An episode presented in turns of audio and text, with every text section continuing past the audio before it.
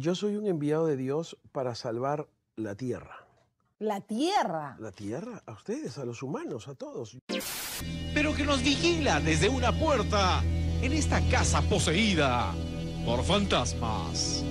No es el virus normal, es un virus modificado genéticamente. Pero pude oír la voz del Señor que me dijo, he sanado el músculo del ano de una persona.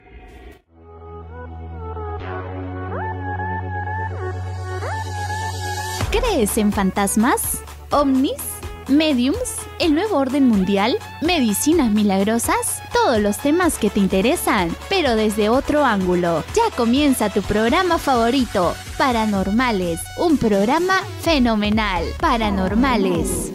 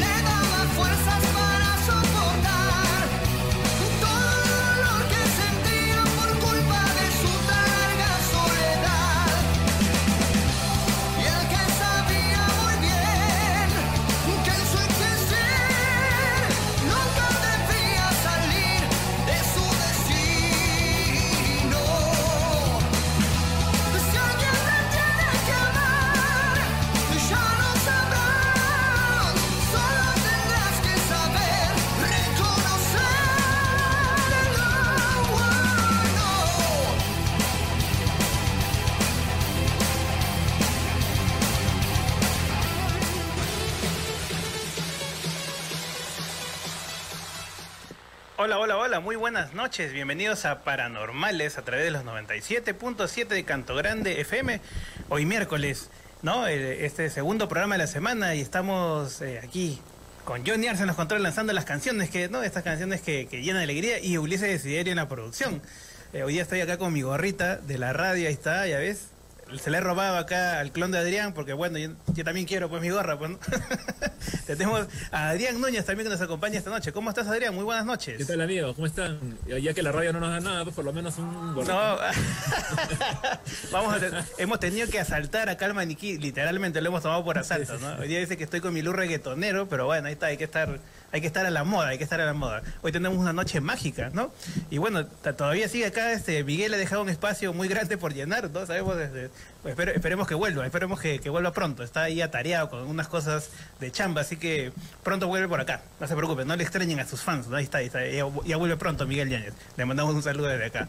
Eh, y nada, para empezar rápidamente este primer bloque, eh, pero antes de iniciar otro bloque, eso sí, no olvidemos que este programa viene por auspicio de la Sociedad Secular Humanista del Perú y la Humanist International, que nos permiten estar al aire. Bueno, vamos ya a aprovechar el tiempo con este primer bloque. Ahora se llama, recuerden, es el noticidio de la semana. Vamos a ver qué nos traen los medios de comunicación. Porque estas noticias no paran de hacernos reír. Este es tu bloque favorito, el noticidio de la semana. Me la, me la pesqué, dijo Ángeles Potorno, un eh, adulto mayor en Mataderos que murió por coronavirus, con la particularidad que era un ferviente militante anti-cuarentena. Tenía 74 años, Ángel José Espotorno, y una historia triste que por supuesto salió a la luz después de que su prima diera un testimonio público eh, en una radio colega. Ahora, vos Eh, fíjate- Tenía 74 años, están los títulos, ¿no? Dijo Dani, de los 90 días, 85 estuvo afuera. Claro, Iba, bueno. venía, organizaba marchas, se juntaba con gente. En general, aquellas historias de, de gente que han estado en contra de las cuarentenas terminaron padeciendo el coronavirus en mayor o menor medida, en este caso con un final trágico. O Exactamente. terminaron contagiados o muertos, aquellos que desafiaban el, el aislamiento en el mundo incluso. Exactamente, Dani. Lamentablemente es una historia repetida, es una historia triste porque ni siquiera fue atendido, se murió en su casa. Bien, ahí escuchábamos. Bueno, es, es una historia triste. Definitivamente la muerte de una persona mayor siempre es triste. Pero por otro lado podría resumirse en ese famoso meme que vemos, ¿no? Eso de organiza marchas anticuarentenas, pues, ¿no? Y muere. Es al- algo que podría resumirse de esa manera esta noticia, ¿no, Adrián? ¿Qué nos puedes comentar Sí, al respecto? irónico, pero, pero es, es bien común, ¿no? Se ha vuelto uno- una noticia bastante común. Ya varias personas que han estado en este tipo de actividades han caído eh, con la enfermedad y pastores eva- evangélicos que hemos visto, ¿te acuerdas la vez pasada? Este, Claro. La gente Exactamente. que se manifestaba contra la cuarentena ya cayó también, ¿no? Así es, exactamente, ¿no? Nos quieren, nos quieren encerrar en nuestras casas, ¿no? Pareciera que estamos escogiendo solamente noticias de- del coronavirus, pero no, o sea, siguen saliendo, siguen fluyendo cada semana. a- a- hay una ocurrencia nueva respecto a estas protestas, estas manifestaciones extrañas, ¿no? Que dice que la gente se siente tocada en su libertad y de pronto salen esto, como la semana pasada en Estados Unidos veíamos que estos, eh, estas protestas contra las mascarillas, ¿no? Y ahora vemos a este señor que lamentablemente ha fallecido por eh, esta idea de que nos quieren aprisionar y por lo tanto queremos salir y, la libertad es de contagiarnos. ¿no? Bueno, eh, finalmente es un trágico final, pero esperemos que no se repita. ¿no? Si, bien se ha levantado aquí en el Perú la cuarentena, eso no quiere decir que estemos bien. ¿no? Hay que tener cuidado, hay que tener precaución, hay que guardarle distancia. En la medida de lo posible evitar a la gente, por lo menos hasta que tengamos eh, una salida a, este, a esta pandemia. ¿no? Que y algo más, también hay que tener un poco más, más de cuidado que antes porque no sé si han visto que hay una mm, información que han firmado 239 científicos que dicen que ahora han visto que, la, que el virus se transmite también en partículas aéreas. Claro. Con más facilidad que lo que se veía antes, ¿no? Sí, sí, sí. ahora que estamos en invierno, mucha gente va a querer viajar en un autobús, lo que sea, con las lunas cerradas, ¿no? Por favor, traten de abrir. No, imagínate, viajar, qué terror, ¿no? Viajar el en, aire cerrado es el que... viajar en el la- viajar en el chino en las mañanas repleto, ¿no? Ahí está Ulises, este tiene que este, viajar colgado, ¿no? hay que cuidarse, hay que tener cuidado de, de, esta- de estos- de estas, estas aventuras con el COVID, ¿no? Bueno, vamos a la siguiente noticia rapidito para que no nos gane tiempo y la comentamos.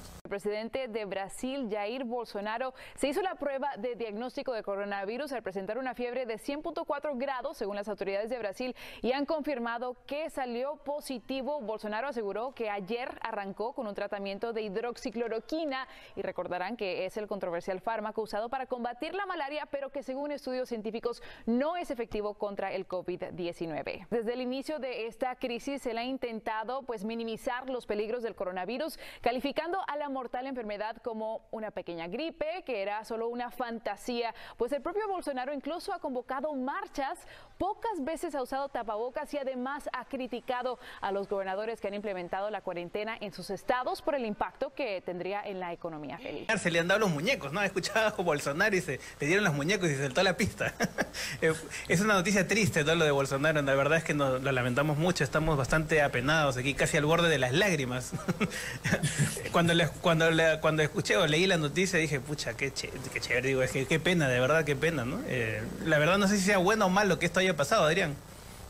Este, bueno, esta parece una continuación de la noticia anterior porque Bolsonaro eh, también hacía campaña contra, contra todo lo que fuera salud pública. Definitivamente, sí, sí, sí, sí, Bueno, aprovechamos para mandar saludos a Kiomi Ventosilla, está escuchando. Hola chicos paranormales. A Javier Ponce también, gran invitado. Tuvimos un gran programa hace, hace unos días también. Le mandamos un saludo.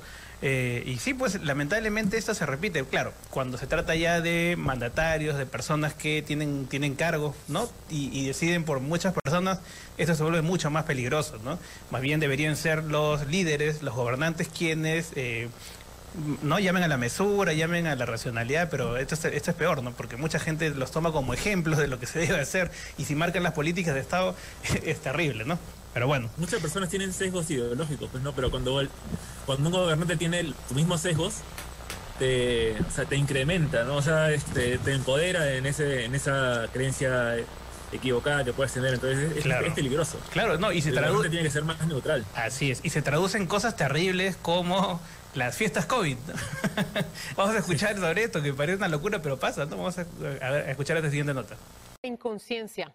El temor a enfermarse y llegar a morir por culpa del COVID-19 parece que no les preocupa a algunos estudiantes de Tuscaloosa, Alabama. Ellos organizan lo que llaman fiestas COVID-19 a las que acuden otros estudiantes que han dado positivo al coronavirus. Se juntan con los que aún no lo tienen y se apuesta dinero para ver quién se contagia primero. Y el que gana se lo lleva todo. Bueno, si queda vivo después, ¿verdad? ¿Para qué le sirve un juego macabro que se toman a la ligera en un estado que ya tiene más de 38 mil casos confirmados y cerca de 950 muertes? Por favor, no hagan esto. Ulises, por favor, nada de fiestas COVID, ¿no?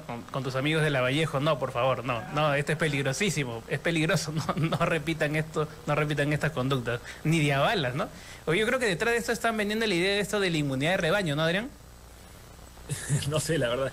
Yo, yo creo que es más, es más que nada como para hacerse el machito, ¿no? Este, o sea, la idea antigua que era la, jugar a la ruleta rusa, ese tipo de cosas. Este, a ver, a ver, este, quién es más valiente. Podría ser, ¿no? Podría ser. Una, una explicación psicológica a, esta, a estas actividades, sobre todo de gente joven, ¿no? La gente joven es, la más eh, arriesgada, ¿no? Recordar esta, justo estaba leyendo esta noticia de esta cobradora del, chino que decía, bueno, ¿no? Este, si piensas que te, vas a morir, te mueres. Esa era su justificación para llenar, llenar, llenar, llenar. Al fondo hay sitio, al fondo hay sitio, ¿no? A pesar de que estamos en, esta, en este panorama complicado y la gente sigue contagiando, ¿no? Es, es una manera de justificar, finalmente. ¿Qué pasó? Se quedó en silencio, no sé. No, se me fue el audio un ratito.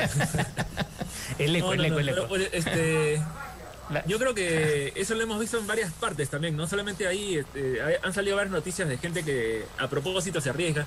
Y antes de, antes de la pandemia también, no sé si se acuerdan, pero había ese tipo de noticias sobre el SIDA. Había gente que, voluntariamente se, se inyectaba este, con sangre de gente infectada con, con VIH. Claro. Una locura total, ¿no? Bueno, las cosas que, que- que- se ven o que hemos visto en este programa también son de locura tantos años. Pero bueno, ya, vamos al tema de fondo porque la gente quiere magia esta noche. Voy a hablar del tema mágico, místico, misterioso. Vamos a comprobarlo esta noche con nuestro invitado, pero vamos a escuchar primero una nota introductoria y volvemos ya con el tema. La magia es un arte oculto que ha utilizado la humanidad tanto para el bien como para el mal desde hace decenas de miles de años. El hombre se ha hecho con gran conocimiento mágico que lo ha ayudado a realizar actos extraordinarios que van en contra de las leyes naturales. El humano ha hecho uso de este conocimiento desde que lo recibió ya en una época muy arcaica. En la actualidad, así como en la antigüedad, conocemos a los practicantes de magia con nombres como brujo, hechicero, santero, mago, alquimista, encantador e ilusionista. En épocas muy antiguas, los practicantes o protectores de estos conocimientos prohibidos eran conocidos como los sacerdotes de los templos, los adivinos y los chamanes, que sobreviven hasta nuestros días. La magia está constituida por un conjunto de conocimientos que le permiten al practicante la realización de prodigios extraordinarios imposibles. Normalmente, la magia se ha dividido en dos ramas muy importantes, la magia negra y magia blanca. Los practicantes de la magia negra normalmente los conocemos eh, con los nombres de hechiceros oscuros y también como brujos o brujas negros. Estos practicantes que se sirven de la magia para la realización de actos malévolos en contra del bienestar del prójimo. Su magia es muy poderosa y eficaz, con resultados rápidos y devastadores, ya que estos invocan y hacen pacto con demonios o seres de muy baja vibración que son fáciles de encontrar. Estos seres ansiosos de alimento energético y atención están dispuestos a trabajar y a revelar conocimientos prohibidos a los hombres por algo a cambio. Bien, escuchamos una nota introductoria eh, y esta es una noche mágica y por eso tenemos también como invitado esta noche a Guillermo Carranza, nuestro querido amigo el mago Khalid. ¿Cómo estás, mi estimado Khalid? Muy buenas noches. Te ha quedado congelado, creo, ahí. eh. ¿Cómo estás, eh, Khalid? Muy buenas noches. ¿Me escuchas? ¿Hay retorno? ¿No hay retorno? Creo que tu micrófono está apagado. eh, parece que sí, está apagado su micrófono. No hay magia, a ver, vamos a cliquear, vamos a chasquear los dedos así para que, para que Guillermo pueda, eh, pueda salir su audio. Eh, ahora sí, Guillermo, ¿nos escuchas? Son las cosas que tiene estas transmisiones en vivo. Así que vamos A a... el micrófono. Sí, de repente, ¿no? Este, falta un polvo mágico ahí, parece, para que se active el micro. ¿Cómo hacemos para que se le prenda el micrófono, este, Adrián? vamos, a, va- vamos a hacer un, un- un viaje cuántico hasta allá. A ver, ¿por qué no sale el audio, Jenny? Vamos a, a resolverlo en unos minutos. A ver, ¿salió o no salió el audio? ¿Sale o no sale el audio? Ahí está, Guillermo. ¿Nos escuchas? Sí, yo te escucho bien. Ya, perfecto. Ahora sí saliste al aire. Ahora sí salió tu voz al aire. Creo que ha habido una magia negra de por medio para que no salga tu audio, Guillermo.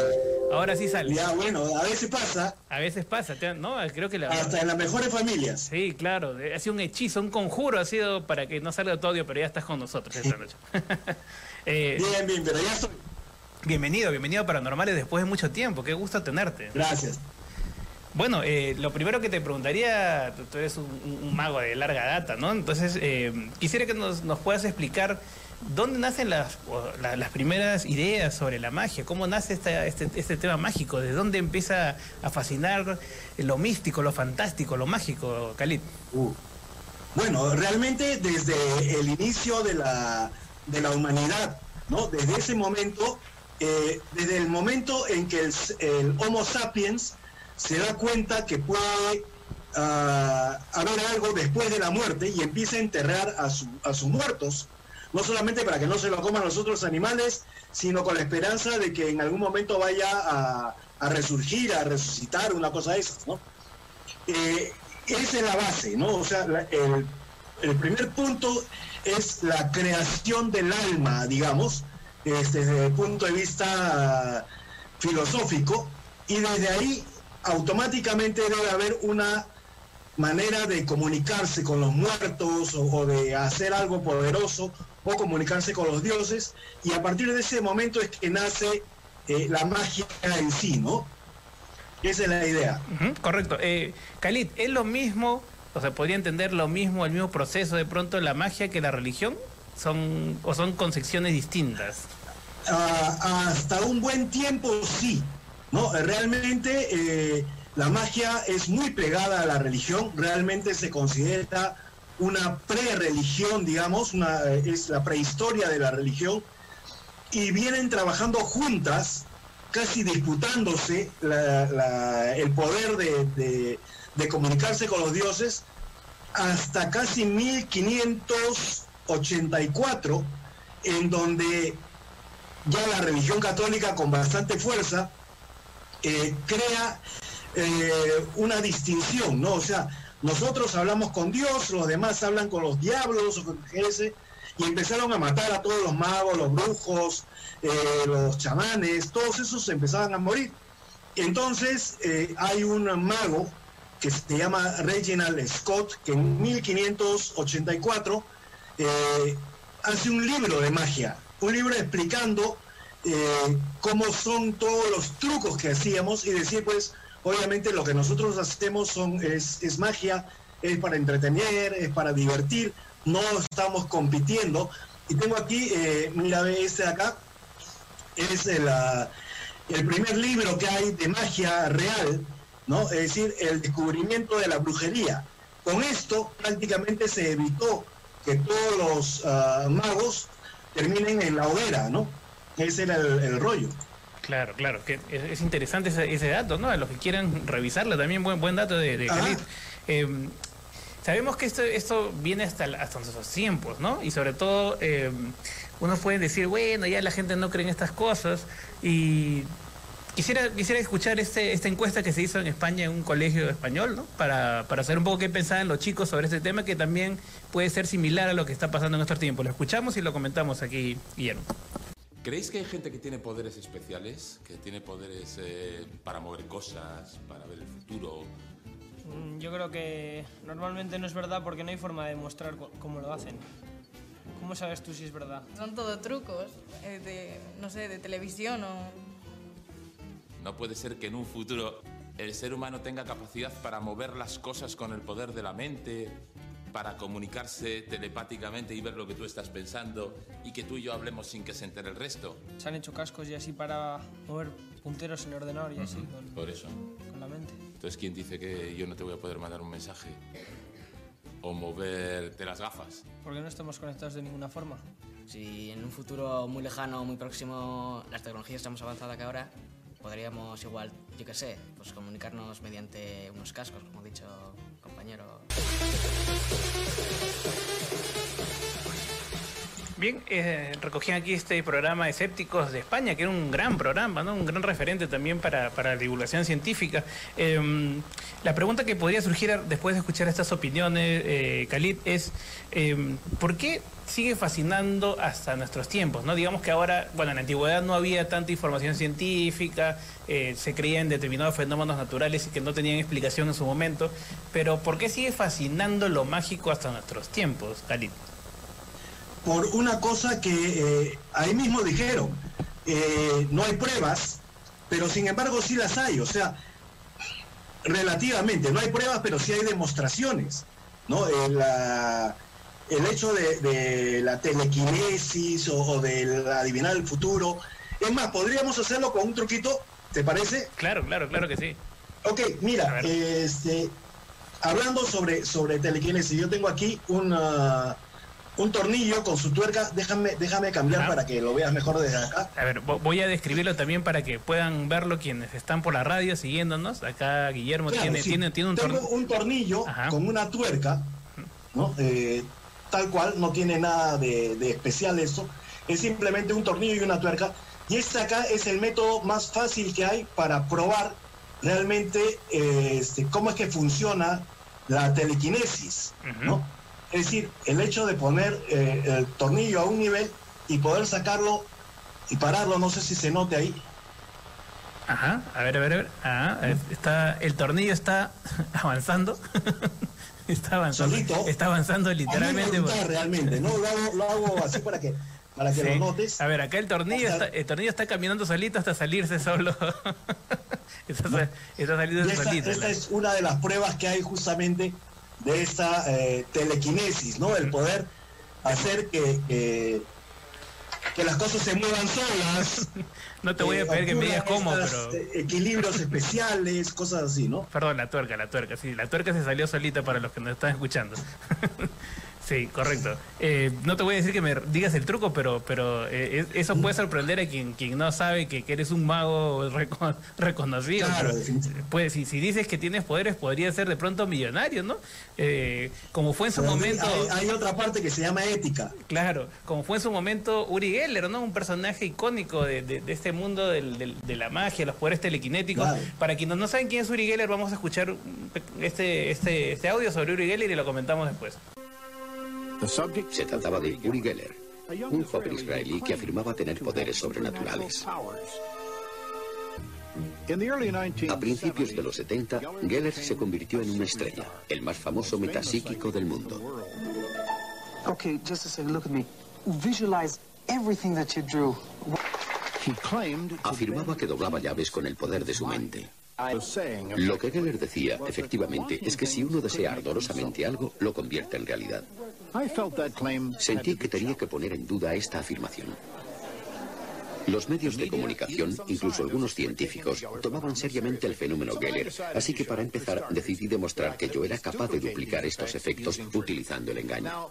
Bien, se puede enseñar una llave de forma que parezca que se está doblando.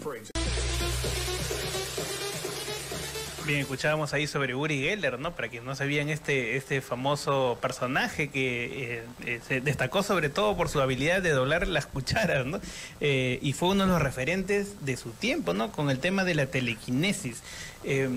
¿Por qué causó tanta sensación? Bueno, porque no era el único que hacía doblar cucharas, ¿no? Se hacía una serie de cosas que él afirmaba que podía tener estos tenía estos poderes mentales que lograban cosas extraordinarias, este Khalid. Sí, este, bueno, hay, hay varios casos curiosos con respecto a Uri Geller. Eh, lo primero es que definitivamente Uri Geller era un mago que estaba trabajando en, eh, en Israel, tenía un show eh, especial doblando cucharas, eh, haciendo caminar relojes, ese tipo de cosas. Y dentro del, del público llegó una vez un científico americano y al verlo eh, le creyó realmente y lo llevó a Estados Unidos para poder investigarlo, para poder este, eh, tenerlo bajo, bajo presión, digamos, y hacer una serie de cosas.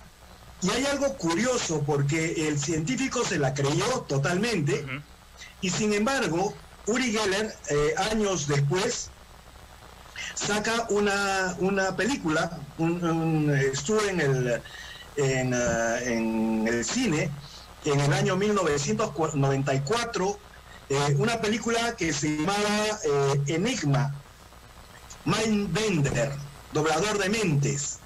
Y en esa película, Uri Geller, de una forma muy cómica para los magos, nos dice que todo lo que él hacía realmente eran trucos y que esta persona tenía la gran habilidad, el, el- el científico, la gran habilidad de creerse absolutamente todo lo que hay.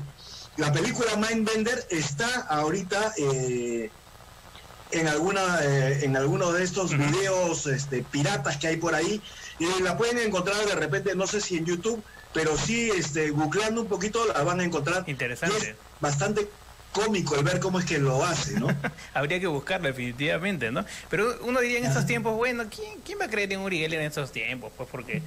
y sin embargo, eh, un- hay. uno de sus más grandes defensores hasta, hasta los últimos momentos de su vida fue Marco Aurelio de Negri, ¿no?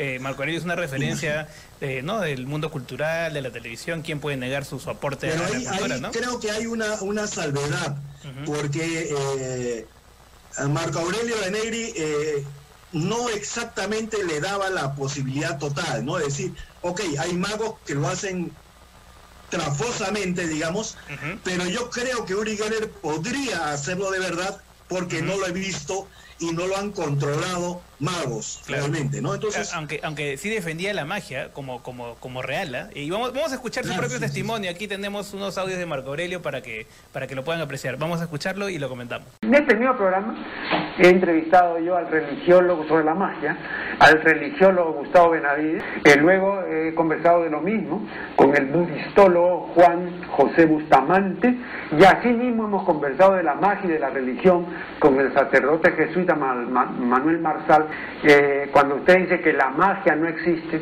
pero se está llevando de encuentro a todos los auténticos chamanes del Ártico, por ejemplo, ¿no? Y a los yogis, ¿no es cierto? Eh, eh, y luego a los monjes tibetanos, ¿no? Y a los auténticos dobladores de metales, ¿no?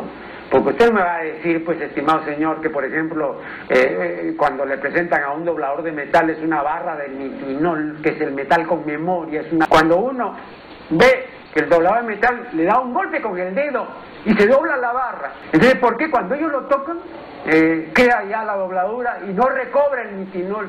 Eso ha sido hecho en laboratorio, ¿no? Con toda la tecnología moderna. Ahí está la, voz de Marco Aurelio de Negri, ¿no? Él creía fervientemente en la, magia porque, bueno, quienes hemos seguido Marco Aurelio, lo hemos visto en varios programas defendiendo eh, fervientemente la, idea de la magia, como, como un- no como un truco, sino como algo absolutamente real. ¿Qué opinas de esto, Khalid?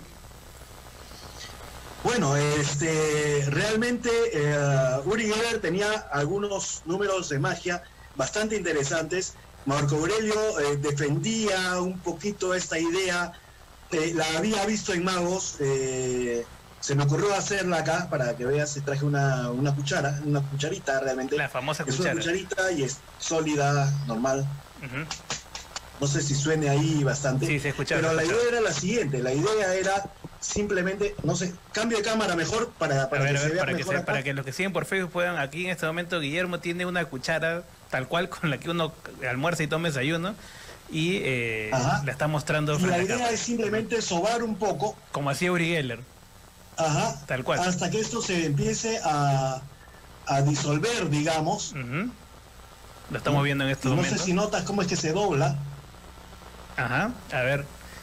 Te estamos viendo así en este momento con los dedos y, y ya está doblada la cuchara. No, este- Increíblemente. Y si Increíblemente. sobamos un poco más, de repente podremos lograr eh, este, algo especial como para que se doble, digamos, más de costado. Así, no sé si se note. Está, está, está doblada, está doblada la cuchara. Johnny está sorprendida, dice que la- y, y finalmente llegar a, a- Hasta rom- a hasta romperse. así. Hasta rompérsela, ¿no? Y además, este, tengo, tengo otra que de repente me gustaría hacer algo diferente para que A ver, vean a ver, cómo, a ver. cómo funciona esto. Bueno, acá, eh, es bonito hacer hacer algo así, ¿ve? Correcto. Guillermo con el poder de su mente acaba de doblar una cuchara y romperla. O sea, ha, ha replicado lo que Uri Geller hacía en los años 70 y lo ha hecho de forma muy sencilla y simple y, y estamos tratando de ver cuál es el truco. Ulises está, se agarra la cabeza, se agarra los pelos, no sabe qué, qué está pasando exactamente. Mira cómo queda esto, ¿eh? Está moviendo la cuchara. diseño, así especial. Ajá, está, está la, la cucharita mágica de Uri Geller, está tal cual, replicando el truco. Así toda doblada. Bueno, no te podemos invitar a almorzar, ¿ah? No, este, realmente hay algunos problemas con eso, ¿no? Valoras el... Valora la cena, el, almuer- vajilla, el almuerzo. Ni- ni- en el chifa nomás para que valore la cuchara de los chinos, ¿no? Eh, Pero es interesante, ¿no? Sí, Este, claro. Eh, son una serie de pruebas. eh, es más, Marco Aurelio de Negri en un video Sí, eh, eh, eso- dice Claro, lo- lo- hay que escucharlo. Ahí tenemos otro más de Marco Aurelio y luego lo comentamos, este, Khalid. Vamos a escuchar a Marco Aurelio hablando específicamente de, del sistema o lo que, lo que hacía Uri Geller, ¿no? O sea, para que vean que no mentimos, es- escúchenlo tal cual. Me refiero concretamente, por ejemplo, a- al señor Bunge y a otros autores que mencionan ¿no? Eh, casos como el de Uri Geller, el sobresaliente doblador de metales, casos como el de Ted Serios, el, el hombre número uno de la fotografía psíquica, casos como el de Gustavo Roll, por ejemplo, el increíble obrador italiano de prodigios. Bien, yo no creo sinceramente que se pueda desautorizar o se pueda rechazar al señor Geller, al señor Ted Serios, a Gustavo Roll y a los yogis, ¿no? sin haber leído algunas obras fundamentales. Una obra capital, como es la de John Husted, un célebre físico británico que ha escrito un libro que se titula The Metal Benders, los dobladores de metales. Bueno, nadie puede hablar del señor Geller si no ha leído este libro. Y no solamente el señor Geller, pues porque el señor Geller en su momento fue el más publicitado de los dobladores de metales, pero a la sazón había alrededor de 15 en el mundo. Hoy hay mucho menos, ¿ah? mucho menos se está extinguiendo la especie de dobladores de metales, ojo, ¿ah? y el poder que tenía antes Geller ya no lo tiene. Porque esto de los dobladores de metales es más bien propio de la niñez.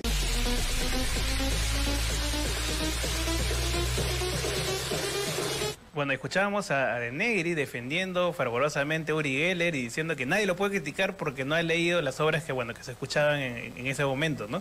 Eh, y citando una serie de referentes también como Ted Serios, ¿no? De la fotografía psíquica. eh, y es, es, curioso, ¿no? La forma como, como, como lo defiende. Parece Mulder defendiendo a Alan García, ¿no? Es bastante, bastante cer- cerrada su defensa, ¿no? Y que nos puede llevar a entender un poco cómo una persona con, con gran cultura general, ¿no? Con, con- mucho conocimiento en, en determinados temas, eh, puede patinar en, en, otro, en otros aspectos, como en este caso en la defensa de, de alguien que pues ha sido rebatido y ha sido claramente desmontado muchas veces, ¿no? Como Uri Geller. Bueno, es curioso porque el libro que cita justamente explica cómo es que se hace, ¿no? Explica eh, de forma mágica cómo es que debe hacerse el sistema para el doblado de, de cucharas, de tenedores y todo eso, monedas. Y, y no sé si, si podríamos de repente hacer algo, este, no solo yo, sino un poquito más a, a distancia. Ya, a ver, a ver, Eh, perfecto, perfecto. No solamente nosotros, sino este Adrián, que también está ahí de repente, o este, Claro. la gente que nos escucha. Así la es, idea es la siguiente, tomar una moneda. Ya. Una moneda, ¿tienes una moneda por ahí, Andy? Vamos a buscar a ver, a ver lo que nos sobró del auspicio. acá tengo una, pero acá tengo una, acá tengo una, acá tengo una. Ya, ok.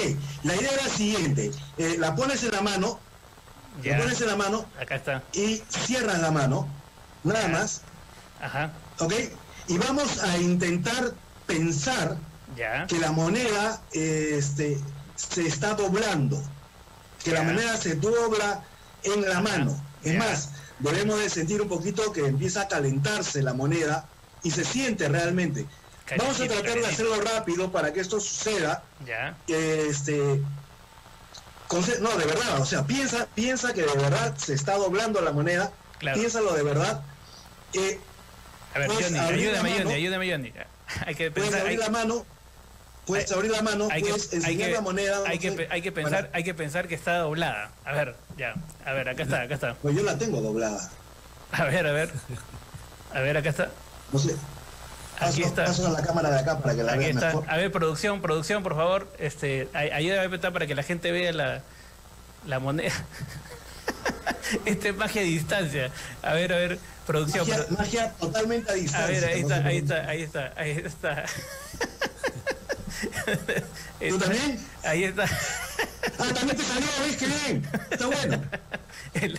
Las cosas que te que hace Cali. Eso quiere decir que hay, que cierta conexión y eso está bueno, y eso está bueno. ¿no? Claro, si es claro. así, de repente, hay otra de las cosas que Marco Aurelio habla también en esto, ah, Ajá.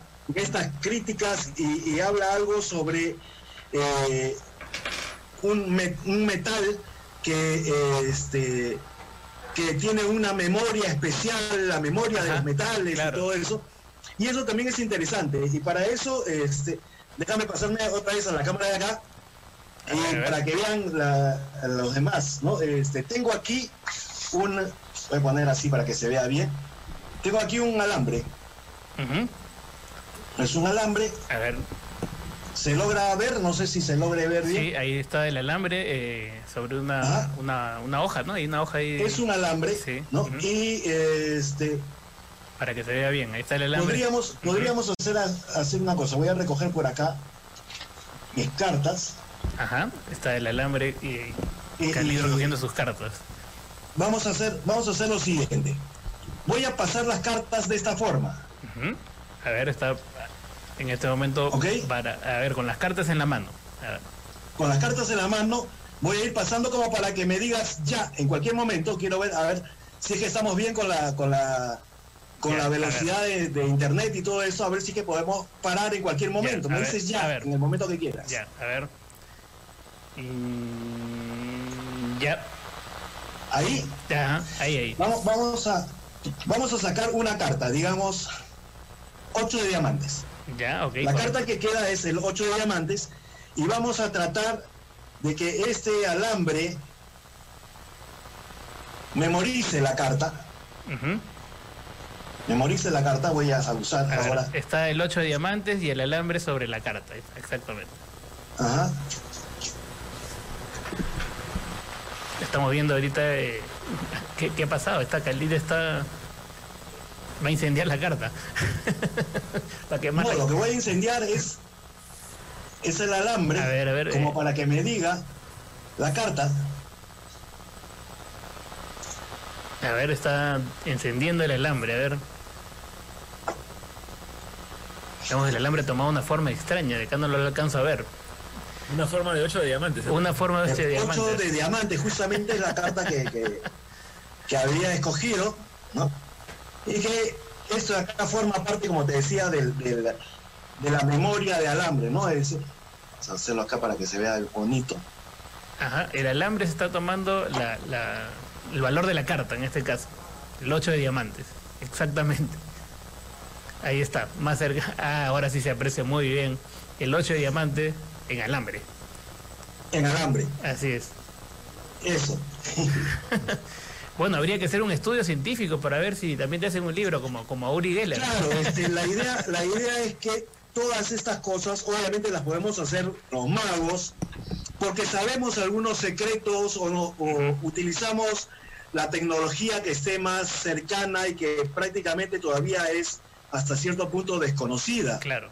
Pero correcto. de ahí a que haya realmente algún poder, pues estamos muy lejos, ¿no? Claro, correcto. Em, vamos a hacer una breve pausa, Khalid, y volvemos aquí en Paranormal. Tengo varias preguntas que hacerte porque este tema es interesantísimo. Vamos a comentarlo luego de la pausa. Volvemos aquí en Paranormal.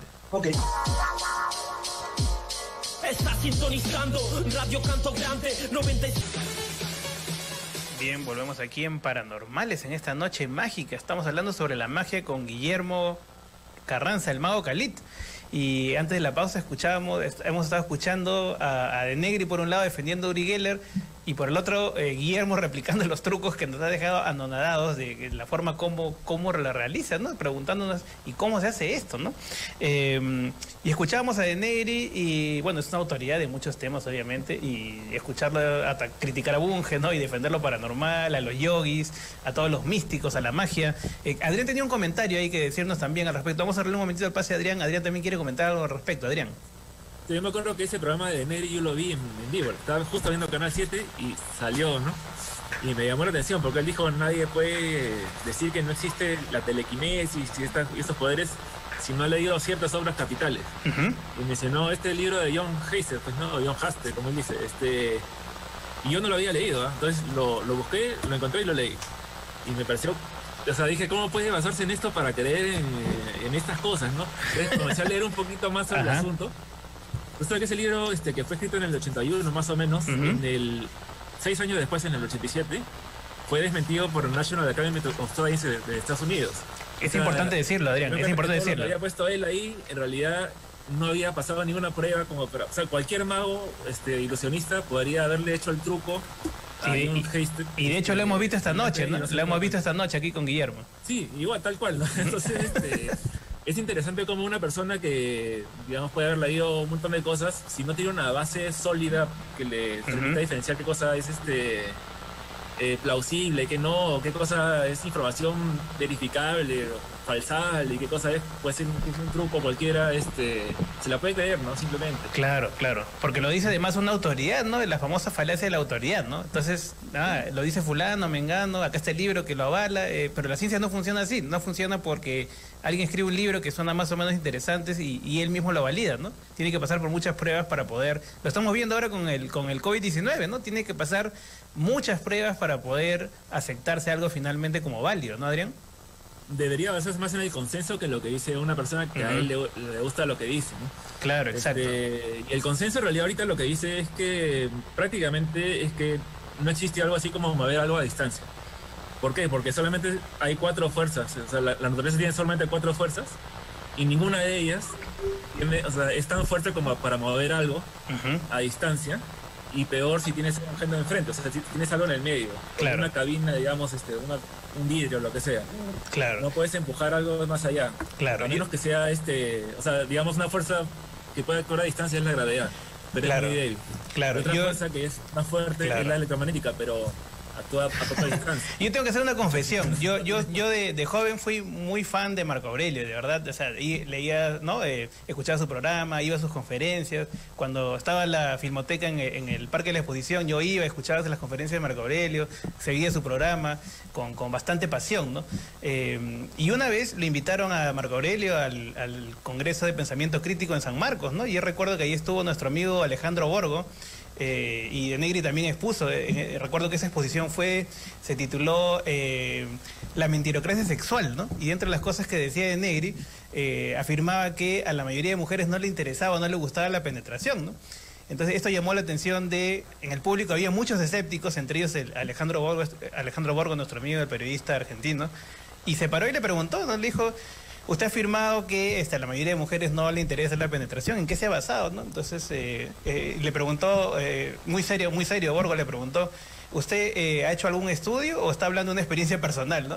Entonces todo el auditorio de San Marcos se mató de la risa, la cara de Marco Aurelio, la recuerdo hasta el día de hoy, súper molesto, obviamente, incómodo por la pregunta, y empezó a hablar de que había hecho encuestas a 300 personas. bueno, todo un, todo un tema que desnudaba eh, la falta de eh, un, un estudio serio realmente para muchas de las cosas que firmaba Marco Aurelio, por quien tengo el mayor de los respetos, como todo el mundo, pero que en ciertos temas no estaba muy afinado en el método científico. Y le trasladamos la pregunta a Guillermo, ¿los científicos se equivocan también? Claro, definitivamente, yo creo que sí. Este, el primer problema es que un científico no espera que el sujeto investigado haga trampa, ¿no? Esa es la primera característica. Cuando un científico se va al microscopio y ve un virus o ve una bacteria, no espera que la bacteria se comporte de una forma diferente. Pero cuando es un mago o cuando es una persona que puede eh, engañar, ¿no? Eh, este, lo más probable es que lo haga, ¿no? Lo más probable es que mienta, lo más probable es que haga algo para llamar la atención, ¿no? Eso siempre va a ocurrir. Entonces el científico sí, yo creo que una suficientemente inteligente y que su pensamiento crítico puede ser vulnerado en alguna forma, definitivamente puede ser engañado muy fácilmente. Me gustaría escuchar eh, a Juan Tamariz, este, ma- este mago español, que justo estaba, da- daba una opinión al respecto en un evento de magos. Eh, lo escuchamos y lo comentamos para seguir en esta conversación. Que en general los científicos son los más fáciles de engañar. Juan Tamariz es mago y ha publicado numerosos artículos y libros sobre la psicología del espectador. Yo recuerdo que estuve, cuando estuvo Uri Geller en España, estuve con, eh, presente y tal, y, ves que son magos ilusionistas que hacen sus secretos, que no lo dicen, obviamente, porque quieren ir por otro camino, pero hasta ahora nunca he visto ni he presenciado nada que, que digas, bueno, lo hacemos, lo repetimos nosotros, sí, lo podemos hacer. Cuando una persona viene aquí, pone una mano aquí y, de repente mueve la mesa, pues yo digo, normalmente la habrá empujado. Si se ponen las manos y se hace fuerza, se empuja, ¿no? Sujétame aquí para que veas que no hago fuerza. Bueno, pero habrá empujado con el pie. Uri Geller era mago al principio y luego hubo un momento que cambió y dijo, "Oh, no, me da mucho más eh, comercialidad y por tanto lo que viene detrás, dinero y popularidad y poder en ese sentido, pues decir que tengo poderes y lo hizo bien y hacía un efecto, efectos muy bonitos. Me, quedo con la primera afirmación que decía, los científicos son los más fáciles de ser engañados. Y eso también lo he escuchado, se lo he escuchado a James Randi, ¿no? Que dice que eh, Así es. en, en realidad creo que quienes deberían estar en los laboratorios controlando la situación son los magos, ¿no? son los expertos Por lo en el debería haber uno, ¿no? Claro, claro, claro. El, el mago en el laboratorio, ¿no? Creo que se llama el libro de Randy, ¿no? Eh, que es un Sí. especialista en controlar y, y evitar estos engaños, ¿no? Porque uno mismo puede caer en sesgos, ¿no? Ser engañado por... Se me viene a la mente esta película, este, Luces Rojas, no sé si, si la han visto todos, eh, donde también tocan este tema de la investigación de los fenómenos paranormales, ¿no? Y hay una escena bien interesante donde donde sacan las tarjetas, ¿no? Y creo este la protagonista le dice, ¿no? A ver, este hicimos varias pruebas y, y adivinó el sí casi el 100%, ¿no? Y finalmente las tarjetas estaban reflejando en sus lentes, ¿no? Era lo que le decía. eh, y, no se daba cuenta. Es un hombre de ciencia que está muy pegado ¿no? a la rigurosidad, pero eh, basta que un- uno de los elementos esté fuera de control para que todo el experimento sea fallido, que probablemente haya ocurrido esto con muchos que- de los que investigaban a Uri Geller y compañía, ¿no? Finalmente, los científicos también tienen creencias y pueden ser impresionados por algunos trucos, ¿no, Guillermo? Hay, hay un ah, video curioso con respecto a eso que se hizo hace aproximadamente 7, 8 años atrás eh, de dos magos eh, británicos eh, bastante conocidos eh, este, que tienen inclusive toda una unos videos eh, replicando todos los milagros que existen en la Biblia Ah, qué interesante. ellos son Barry y Stuart. Y ellos para, para celebrar, como se celebra en, en Estados Unidos y en, en la zona de, de Inglaterra igual, el Día de, de los Inocentes, que allá se celebra el, el primero de abril, crearon un video fake total, donde ponían a un sujeto eh, con estas cartas Zener, que tienen un círculo o cuadradito o cruces, qué sé yo, y trataban de, eh, de transmitirlo al público que lo veía, ¿no? Y ponían unas pausas para que el público dijera alguna carta o algo especial y resulta que era exactamente lo que estaba en el video. Muy interesante el video, estuvo bastante tiempo en la BBC libre para que el público lo copiara y todo era en base a un pequeño truco que había donde el que, el que sabía el secreto eh, podía hacer que otra persona cayera muy fácilmente en esto, ¿no? Fue bastante interesante ese, ese, ese showcito que hicieron y que se volvió viral en ese tiempo, ¿no? Hace ya Genial, bastantes años. Habría que buscarlo para, para verlo, ¿no? Eh, y sin embargo, eh, uno podría decir que esto es cosa del pasado, no cosas que ya no se hacen ahora. Pero en el programa de nuestro amigo Anthony Choi, eh, hace del año pasado, si no mal recuerdo, lo, lo comentamos aquí incluso, ¿no? Eh, llevaron un- a un señor que tenía poderes telequinéticos, ¿no? Incluso él lo narraba así como vamos a escucharlo en este momento. Vitaly Novinsky va a iniciar estas pruebas. Eh, él lo que tiene es una especie de eh, un- una pirámide de alambre en el que encima hay una especie de un de un paraguas, ¿no es cierto? Que es de, de- de- papel metálico, que no pues estoy poniendo mi mano, no hay ni un hilo. Está, está en este momento vemos que se está moviendo el paraguas ligeramente. Se está moviendo. muchos podrían decir que eh, al hacer eso está haciendo viento, pero la, la mano la mueve, muy lentamente. En un vaso de plástico que está boca abajo. El vaso de plástico está encima de la mesa, está moviendo las manos alrededor del vaso de plástico. Está nuevamente girando. Miren cómo se mueve, miren cómo se está moviendo el vaso. No lo está tocando. Estamos viendo un evento de telequinesis.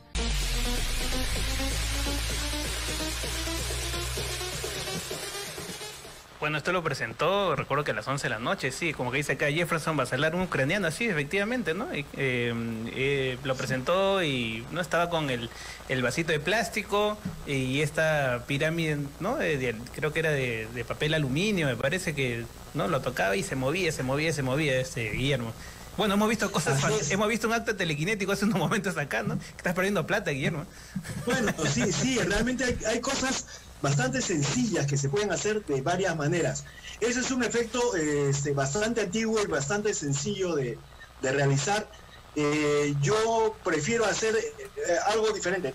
Este, te lo muestro acá, te lo muestro aquí. A ver, a ver, vamos a ver otro.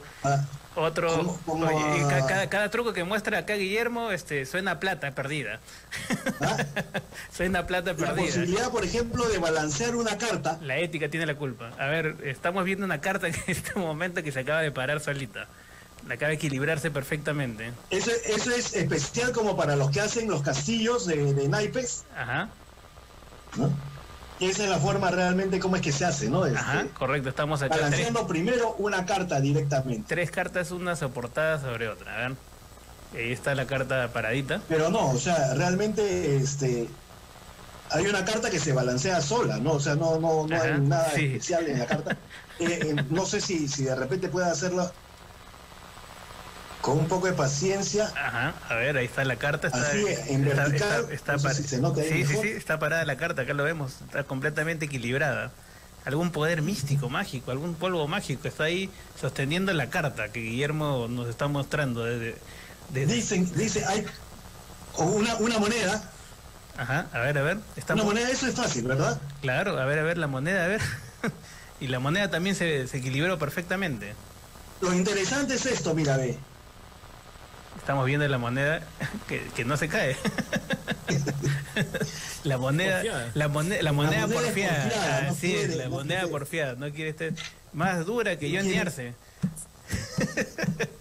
Perfecto, estamos viendo el truco. Eh, bueno, otro, eh, otra de las cosas que sí nos preocupa mucho es el hecho de, de que efectivamente hay gente inescrupulosa que utiliza estos, estos trucos para engañar a la gente. Vamos a escuchar este, el famoso truco de la limpia con huevo, ¿no? Esto utilizan mucho los, ma- los, los brujos, los chamanes que van, no, no va ahí a hacer el amarre o a ver si le han hecho el mal de ojo y sale con esto. Vamos a escucharle y lo comentamos hoy. Rosario acude al brujo y este, tras leerle las cartas, descubre que tiene un espíritu maligno que la está enfermando. Para hacerle una limpia, le pide que traiga un huevo en el que debe escribir su nombre y el de su pareja. Lo pasa por todo su cuerpo, rompe la cáscara y deposita el contenido en un plato recién lavado. Con temor Rosario ve que ante sus ojos el huevo se va pudriendo. Para el brujo no hay dudas. Rosario tenía un demonio dentro. El truco es realmente muy sencillo.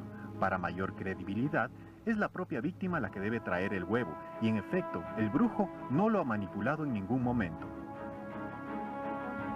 Sin embargo, un plato que aparentemente está recién lavado tiene un líquido que contiene mercurio, agua destilada y otro químico de venta libre. Esta mezcla provoca que el huevo se torne negro. Estamos escuchando ahí el, truco del huevo, ¿no? Que este huevo que se pone negro y dice que, bueno, te han hecho un embrujo, porque sale, sale negro ahí el contenido del huevo. Es más, la gente, la propia gente lleva su huevo para que vean que no, no hay, no hay farsa, supuestamente. Eh, y sin embargo, eh, ocurre de esta manera, ¿no? Y uno dice, bueno, ¿quién va a caer con eso? Conectando esto antes de ir con, con, eh, con la respuesta de Guillermo, recuerdo que acá pasó una noticia de una señora que en Cusco fue estafada con el cuento de la multiplicación de los billetes, es decir, le daban el billete y ponía un líquido mágico y supuestamente multiplicaba los billetes. o sea, eh, tampoco es descabellado. Uno- algunos en los comentarios ponían, pero, pero eh, eh, ya está resuelto el problema. No, mucha gente cree en esto realmente, Guillermo. Sí, este, hay un poder de convencimiento muy fuerte, ¿no? este, tratan de buscar detalles a los que le dan mucha importancia cuando realmente no la tienen, como por ejemplo el hecho que tú dices de, de, de que ellos lleven su propio huevo, igualito se lo pueden cambiar y no se van a dar cuenta, ¿no? Este, y el huevo realmente es bastante sencillo de trucar, hacerle un, un huequito, déjame ver por acá para que veas, si agarro el huevo Estamos viendo... y hago un huequito por, por eh, la punta, digamos, con un alfiler, puedo inyectarle por aquí, este, lo que es más común es el, ah, los tintes para tortas, Ah, correcto. y le, pone- correcto. le inyectamos un poquito de tinte para torta y a la hora que revientan ese huevo va a estar eh, este pues del color que quieras realmente. Eh, hay chamanes más profesionales, hay chamanes más profesionales que no necesitan hacer los- esos cambios, eh, utilizan esto que es muy muy fácil de, de conseguir, digamos, un poco de pelos, huesitos de pollo y todo esto lo tienen en la mano así de esta forma, a la hora que agarran el huevo, simplemente lo rompen. Vamos a, a ver si, si puedo hacerlo por acá. Ajá. A ver, está en estos momentos, Khalid está rompiendo el huevito. esto, y a la hora que lo rompen, lo dejan caer con todo. Ah. Y la imagen que tiene es, es bastante interesante, porque sí se ve Claro, se ve todo claramente. esto de acá. Claro, claro, claro. es- después lo venden como si fuera pues el, el mal, Claro, qué sé claro. yo, ¿no? Ya sabes, yo. Pero esa es la idea, este, formas de engañar hay muchas y son muy fáciles, Claro. ¿no? Y lo que venden más es como te decía el sistema de cómo lo hacen. Realmente Claro. son bastante, bastante simples. A veces te piden también una hoja de papel y la intercambian por otra que han dibujado básicamente a una persona con, ah, ah, con jugo de limón y a la hora que esa hoja la ponen al fuego, automáticamente sale el dibujo prehecho, ¿no? que es la, la famosa tinta invisible. Claro, claro que sí, claro que sí. Que, Y este y la gente, el, el público que ha ido, que usualmente va porque tiene un problema, este, lo toma la- muy en con- serio. con la guardia baja. Y te da toda la idea, ¿no? De algo que, Bueno, se nos que identifica a la persona, Sí. inclusive. Eh, se nos ha ido mágicamente el tiempo y ya estamos estamos ya llegando a la parte final se nos ha ido volando literalmente ha sido como un hechizo así ¡plac! y ya estamos en el final Eh, un, una- un último consejo una última pregunta para despedirnos eh. ¿qué debe hacer la gente para no caer en estos engaños? Yo creo que la, primera razón eh, es tener un pensamiento crítico. Piensa que te pueden engañar. Piensa que lo que te están diciendo no necesariamente es cierto y puedes investigar. Hay eh, muchas revistas de ciencia que ahora están eh, libres y fáciles en Internet, eh, no necesariamente en YouTube, pero sí, o sea, inclusive en YouTube hay muchos divulgadores científicos que te dan las cosas como son.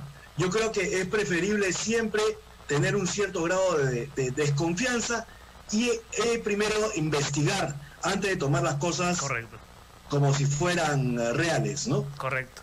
Perfecto, Guillermo. Muchísimas gracias. Ha sido una noche mágica. La verdad es que nos queda, nos queda corto el programa. A partir del lunes vamos a tener media hora más. Y le decimos al público para que nos puedan seguir, porque se va por arte de magia ahora. Mi moneda está doblada. Ahora, ¿cómo regreso? ¿Cómo- ¿Con qué pasaje regreso? Te voy a tener que picarle acá a Ulises. ¿Cómo la, ¿Cómo la volvemos? Vamos a hacer un polvito mágico para que vuelva a estar otra vez entera. Este, Guillermo, muchísimas gracias. Nos vemos en, otro, en un próximo programa. Siempre es un gusto conversar contigo y Cuando esperamos, quieras. esperamos que haya quedado muy claro esta noche. Muchas gracias, Guillermo. Un abrazo virtual. Un abrazo, un abrazo, cuídate mucho. bueno, nos vamos, Adrián. Adrián, ¿qué te ha parecido? O sea, que ahora quedo con mi moneda. Este, este- esto no viene por No, muy, muy divertido, Calida. Interesante programa. Este, yo justo estaba acordándome de este libro de Richard Dawkins, La magia de la realidad. Exacto. Este, Qué buen libro. que, bueno, magia y realidad son dos palabras que están en el libro, ¿no? Pero primero empieza explicando qué es la ma- qué es la realidad, ¿no? Qué es lo que nos rodea. Y cuando habla de la magia dice hay tres tipos de magia. La palabra significa tres cosas diferentes. eh, la magia, dice, la magia de lo sobrenatural, la magia de escenario, como, como que es la que hace Khalid, y la magia este, de lo que nos asombra, digamos. O sea, tú puedes sentir que algo es mágico, pero es un momento que te asombró mucho, te, te ilusionó.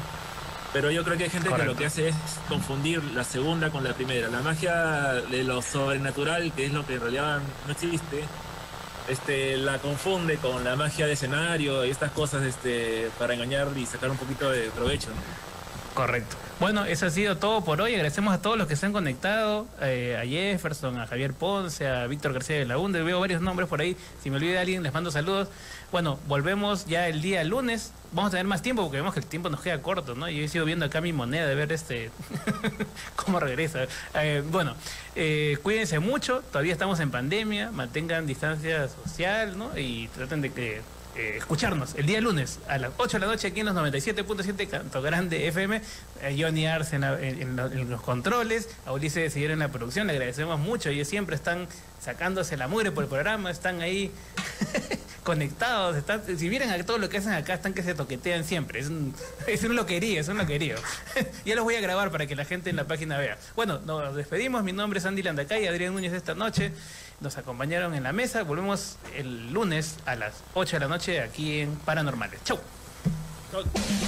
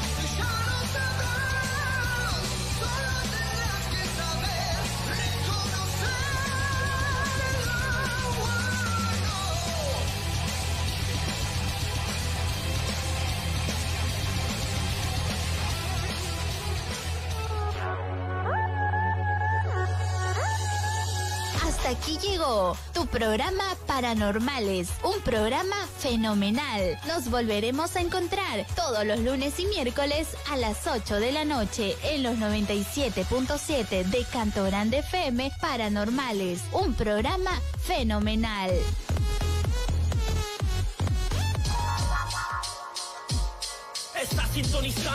Radio Canto Grande 97.7 FM La primera y la única radio que trabaja con energía solar Que no tan solo protege sino cuida el medio ambiente. Eso nos hace diferente como personas pensantes